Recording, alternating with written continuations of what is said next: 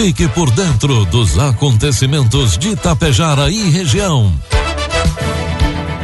A partir de agora, Tapejara Notícias, segunda edição. Um trabalho da equipe de jornalismo da Rádio Tapejara.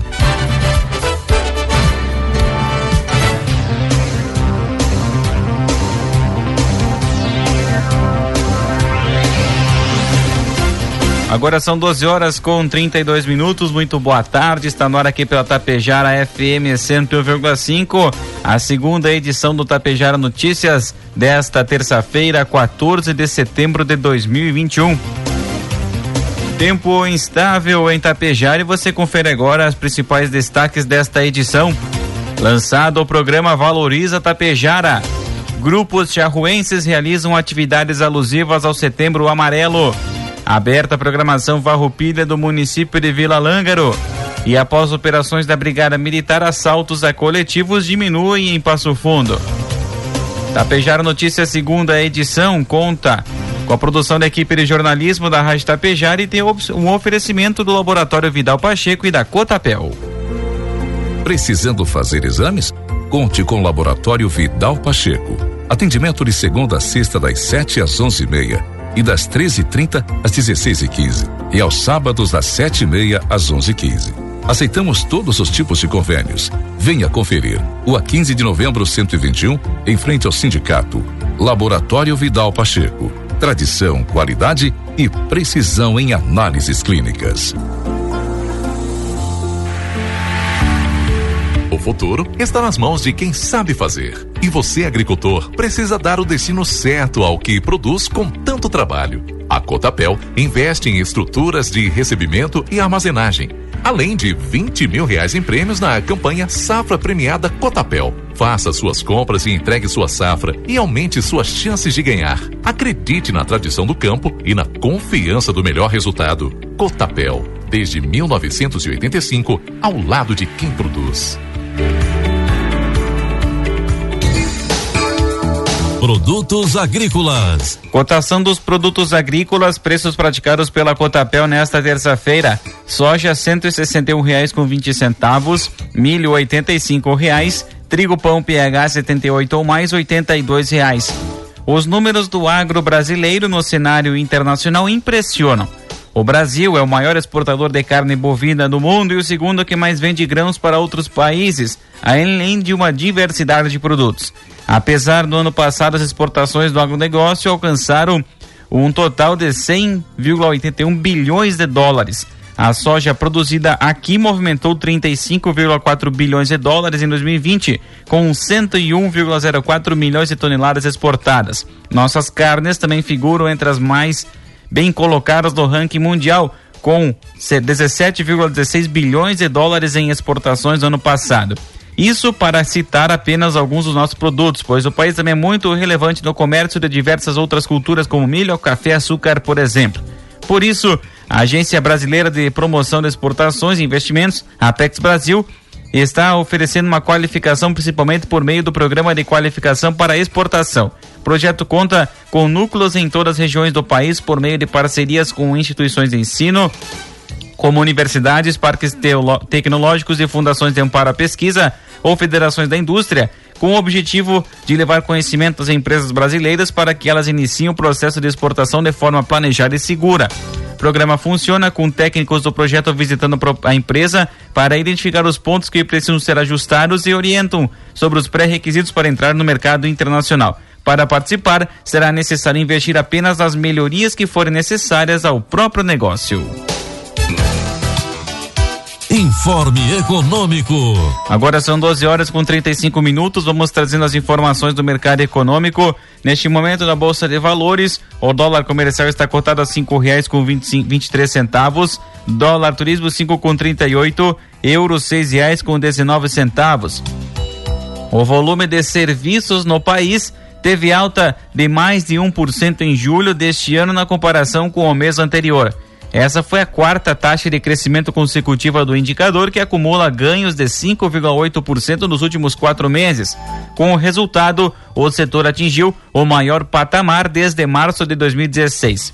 O dado da pesquisa mensal de serviços divulgado pelo IBGE nesta terça-feira também mostra que também tiveram altas de 17,8% na comparação com julho do ano passado. Os serviços também de 10,7% no acumulado do ano e de 2,9% no acumulado de 12 meses.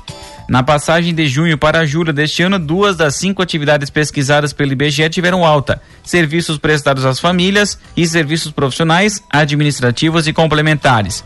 Essas duas atividades são justamente aquelas que mais perderam nos meses mais agudos da pandemia.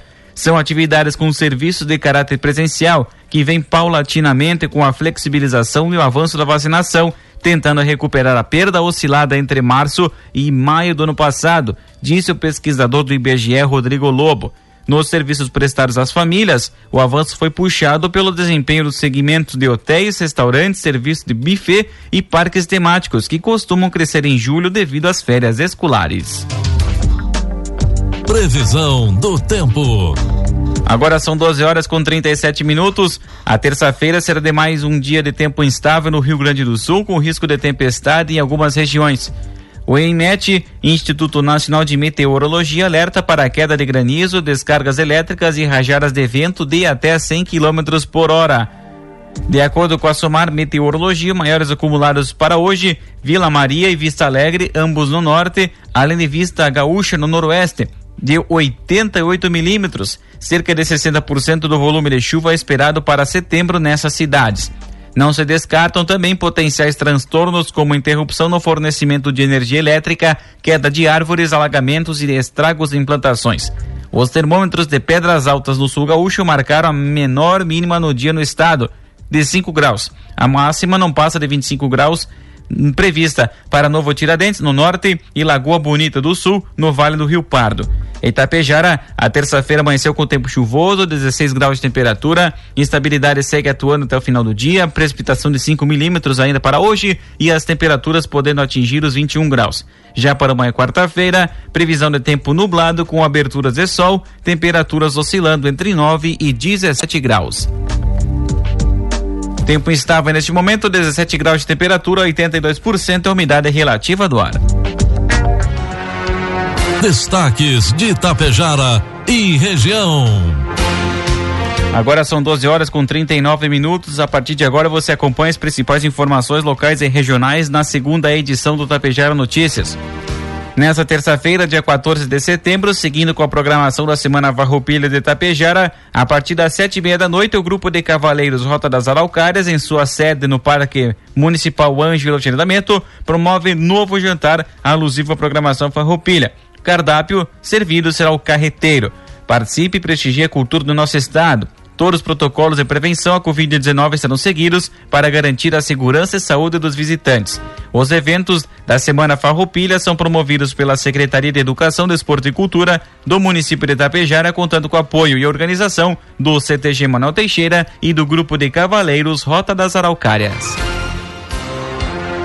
Cinco indivíduos foram presos em Passo Fundo, suspeitos de terem cometido um roubo de armas em uma loja de caça e pesca em Erechim. Durante a tarde de ontem, homens vestindo roupas da Polícia Civil entraram em uma loja de artigos de caça e pesca e logo anunciaram o assalto. Um deles portava uma arma longa. As vítimas foram amarradas e o estabelecimento assaltado. Os criminosos roubaram veículos GM Classic de cor branca, bem como diversas armas de fogo e munições. Já à noite, em Passo Fundo, uma guarnição do terceiro RPMON identificou indivíduos suspeitos em frente a uma residência na Vila Cruzeiro. Um deles tentou fugir, mas o outro permaneceu no local.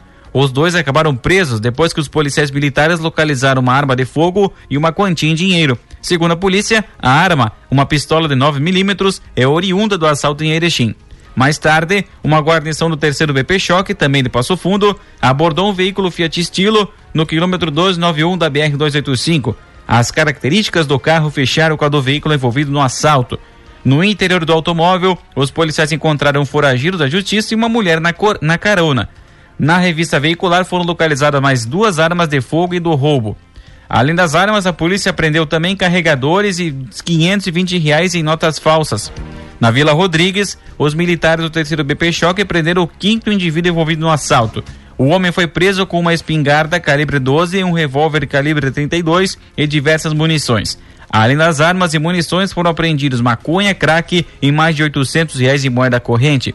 Os cinco presos foram levados à delegacia, onde foi registrada a ocorrência. A Polícia Civil deve trabalhar para identificar a quadrilha e descobrir para onde as armas seriam levadas. O grupo Conquistando Espaços de Rua deu início às atividades do Setembro Amarelo com mensagens de reflexão e atividades de artesanato. O grupo é coordenado pela assistente social Liamara Tomeleiro Bosqueto e pela professora de Educação Física Arlete Bordignon, sendo realizado todas as terças-feiras, no turno da tarde, no posto indígena do Ligeiro. Além disso, o grupo Divertidamente realizado no CRAS, nas quartas-feiras da tarde, coordenado pela professora de Educação Física Arlete Bordignon e a psicóloga Keila Ueda, também realizará atividades alusivas ao Setembro Amarelo durante todo o mês. Serão executadas atividades de valorização da vida através de dinâmicas, rodas de conversa, cinema e atividades de artesanato. O objetivo é exercitar entre os adolescentes movimentos de gratidão à vida, autoconhecimento, fortalecimento de vínculos familiares e ajuda mútua entre amigos e sociedade. 12 horas 42 minutos, 17 graus a temperatura. Na manhã de ontem, segunda-feira, foi realizada a abertura da Semana Farroupilha na Praça Central João Paulo II, em Vila Lângaro. Comemorar a Semana Farroupilha é comemorar a história de um povo que tem identidade, cultura e tradição, reviver e relembrar os caminhos e processos que definiram nosso território e nossas características. Os festejos farroupilhas deste ano têm por objetivo homenagear e comemorar o bicentenário de nascimento de Anita Garibaldi. Sua bravura, inserida no contexto da Revolução Farroupilha, a mais longa revolução do Brasil, que durou quase 10 anos e tinha como ideias liberdade, igualdade e humanidade. Anitta, ao lado de Giuseppe Garibaldi, lutou pela causa da liberdade no Rio Grande do Sul. A sétima região tradicionalista também homenageou mulheres das entidades tradicionalistas dos municípios, sendo que em Vila Lângaro, a Anitta escolhida foi Eneide Terezinha Melara Negre, por colaborar com a cultura gaúcha como professora, vereadora e também como integrante da patronagem do CTG Gentil Boeira desde a sua fundação. Durante a abertura da Semana Farroupilha, Eneide foi homenageada pela administração de Vila Lângaro através também de um e do público presente.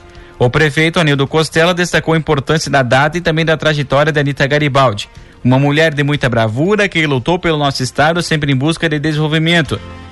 Aqui no nosso estado, no nosso município, a senhora Eneide foi escolhida como forma de agradecimento a todo o esforço que ela teve com o tradicionalismo então, em nome da administração, deixo a minha homenagem. Finalizou o prefeito de Vila Lângaro, Anildo Costela. A Prefeitura de Itapejara lançou na manhã de ontem, segunda-feira, junto à abertura dos festejos farroupilhas de 2021, o programa Valoriza Tapejara, que é vinculado à Secretaria da Fazenda através da Lei Municipal 4.559-21 e será dividido em duas etapas. Um dos projetos é o Compre Aqui, que visa estimular a emissão de notas fiscais dentro do município, sejam elas por empresas com inscrição municipal ou com notas de produtores rurais, como destaca o coordenador da Secretaria da Fazenda de Tapejara, Alcir Antônio Bianchi. Essas notinhas, então, elas são trocadas junto à Prefeitura Municipal por uma equipe que nós montamos e a cada cem reais, então, de notas de prestação de serviço ou notas que possuem tributação do ICMS poderão ser trocadas por raspadinhas. Nessas raspadinhas, então, contém brindes como canetas, bolas, canecas, kit chimarrão, relógios e alguns outros brindes que estão constituídos nessa campanha.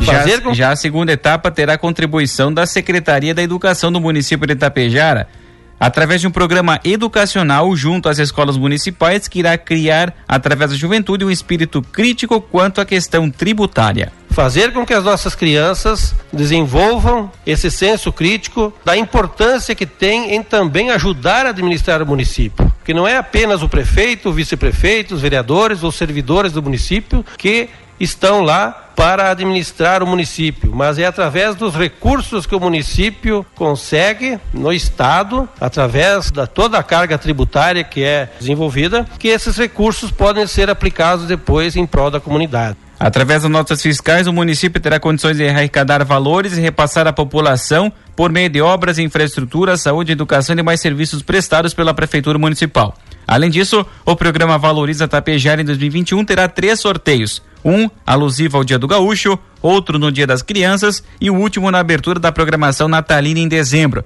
Neste primeiro sorteio, de 20 de setembro, serão sorteados um televisor de 43 polegadas, dois celulares e três bicicletas. Na manhã de ontem, segunda-feira, na localidade do Boqueirão, interior do município de Lagoa Vermelha, uma equipe do quarto grupo da Polícia Militar Ambiental de Lagoa Vermelha, a Patran, realizou vistoria a fim de verificar denúncia anônima de intervenção e área de preservação permanente. No local, foi encontrada a abertura de valas em nascentes com o objetivo de drenar a área para o plantio. Realizado o levantamento ambiental e, diante dos fatos, foi confeccionado um boletim de ocorrência ao proprietário responsável técnico pela área. 12 e 47, 17 graus a temperatura.